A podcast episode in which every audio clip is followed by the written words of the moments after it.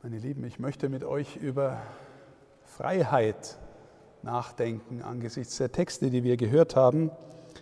Freiheit auch deswegen, weil wir in unserem Glauben und in dem Verständnis der Welt mit verschiedenen Vorstellungen von Freiheit konfrontiert werden. Zunächst, wir neigen dazu, gegenständlich zu denken. Wenn ein Ding an einem Ort ist, kann nicht am selben Ort ein ähnliches Ding sein oder ein gleiches Ding sein, weil Dinge Raum einnehmen, Platz einnehmen. Wir neigen gegenständlich zu denken und wenn wir an unsere eigene innere Welt denken, auch an unsere Urerfahrung von Freiheit, oder vielleicht nicht Urerfahrung, aber wenn wir uns weltlich bewegen und Freiheit denken, dann meinen wir manchmal, dort wo ich bin, unmittelbar dort wo ich bin, hat nicht automatisch ein anderer Platz. Und wenn ein anderer mir ganz nah auf die Pelle rückt, dann schränkt er meine Freiheit ein.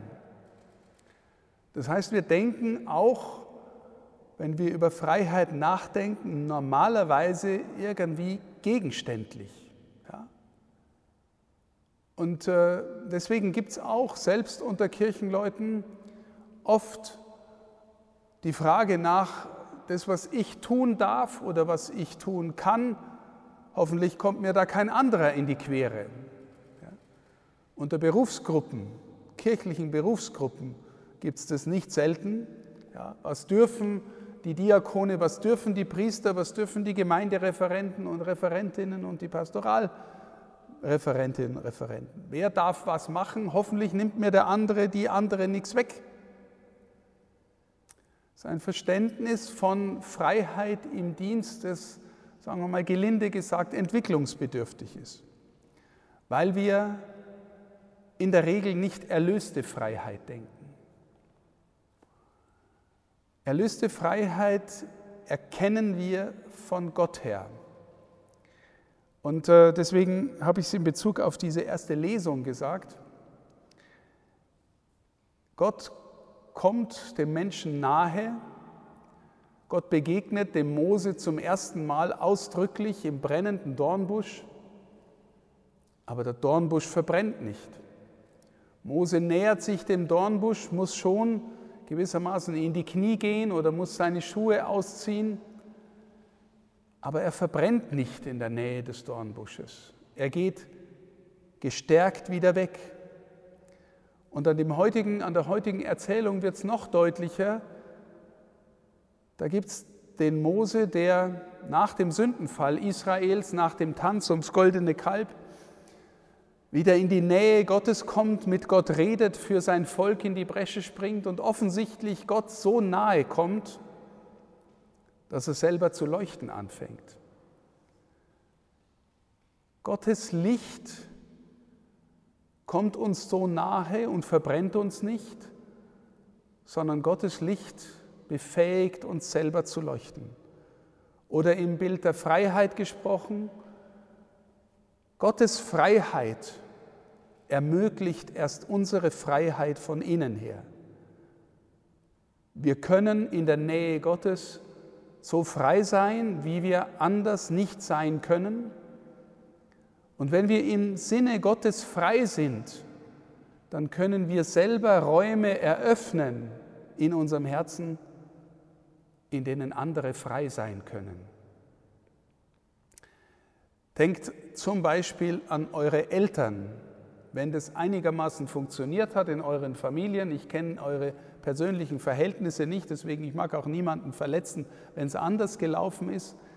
Aber normalerweise, wenn Eltern ein Kind bekommen und äh, das Kind im Beziehungsraum der Eltern groß werden kann und dem Kind gelingt was und das Kind macht was gut, dann freuen sich die Eltern mit dem Kind und ermöglichen den Raum, dass das Kind darin weiter wachsen kann und vielleicht das, was es, woran es sich selber freut, noch weiterentwickeln kann, besser werden kann. Für das Geschwisterkind ist es nicht immer ganz so leicht, wenn dem einen Kind was gut gelingt. Das ist noch nicht so frei, wie Mama und Papa. Oder im Priesterseminar ist es auch nicht immer ganz so einfach, wenn einer was richtig gut kann, dass wir das dem anderen wirklich gut gönnen können. Ich sage oft mit Schulkindern, gell, wenn dein Banknachbar ein Einser in Mathe hat und du bist mehr so der Dreier-, Vierer-Typ, kannst du das dem gönnen? Oder denkst du, der Hirsch hat schon wieder ein Einser und ich bloß ein Dreier? Freiheit im Herzen kann dem anderen gönnen und kann ihn wachsen helfen. Gottes Liebe eröffnet uns Räume, sodass Gottes Freiheit niemals Konkurrenz ist zu unserer Freiheit. Der Fehler der großen Atheisten des letzten Jahrhunderts und auch dieses Jahrhunderts ist, wenn Gott der ganz Freie ist, dann kann es neben ihm keine Freiheit äh, geben. Auch die denken meistens gegenständlich. Aber Gott ist der Raumeröffner für wirkliche Freiheit. In dem Beziehungsraum, in seiner Nähe fangen wir selber an zu leuchten. Er ist kein Wettbewerber, kein Konkurrent zu unserer Freiheit. Er will, dass wir selber frei werden.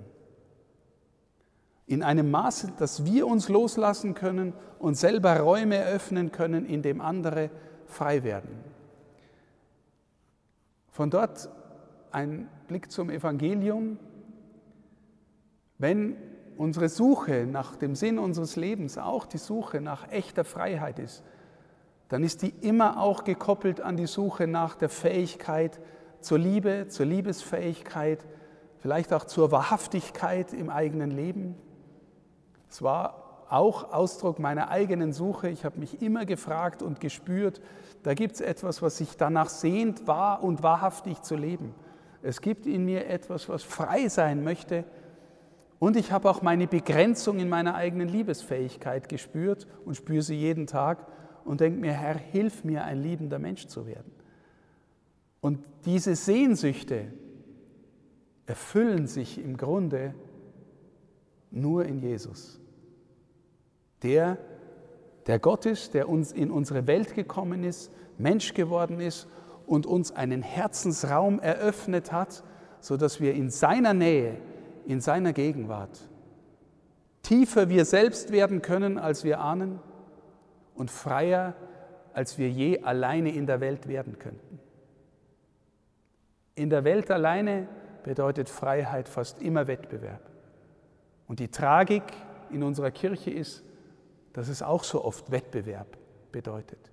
Wir sprechen sprichwörtlich von der Invidia clericalis, vom klerikalen Neid. Bei dem beichten mehr, der kann besser predigen, da funktioniert die Pfarrei besser und so weiter, was auch immer. Wir sind die, die in Gott frei werden können und deswegen auch uns selber loslassen können. Räume eröffnen, Herzensräume in denen wir frei werden können. Und deshalb, meine Lieben, hoffe ich, dass auch manche Enge im Priesterseminar, die ihr sicher auch erlebt habt, ne? Tagesablauf, Gemeinschaft, immer dieselben Typen, dass das trotzdem ein Weg in die Tiefe war, wo ihr da und dort auch spüren durftet, das ist auch ein Weg mit der Berührung der Quelle meiner Freiheit. Wenn ich das gelernt habe, dann spielt es nachher fast keine Rolle mehr, an welchem Platz ich hingestellt werde. Wenn ich mit ihm gehe, dann lerne ich frei zu werden, wahrhaftig zu werden, tief zu werden, liebesfähig zu werden. Der Schatz im Acker.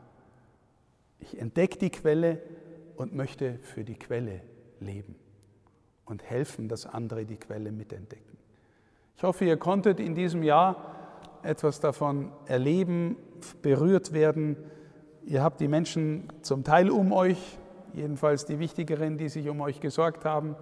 Denen bin ich von Herzen dankbar und ich hoffe, ihr habt auch ein Jahr gehabt, in dem ihr auch etwas von der Freiheit der Gegenwart Gottes ähm, erleben konntet. Es bleibt eine Lebensaufgabe. Ich möchte euch vor allem einladen, die Schrift zu lesen, zu studieren, ähm, persönlich auch euch die Schrift anzueignen. Ich möchte euch bitten, ein geistliches Leben zu leben, das diesen Namen verdient. Auch dann, wenn ihr nicht eingebunden seid in die Struktur einer Gemeinschaft. Es wird nachher mit das Wichtigste sein, im priesterlichen Dienst draußen ein geistliches Leben zu leben, das diesen Namen verdient, in der Nähe dessen, der die Freiheit ist, damit ihr dann vom Sinai runterkommt und euer Gesicht leuchtet und die Menschen merken, von wem ihr kommt. Amen.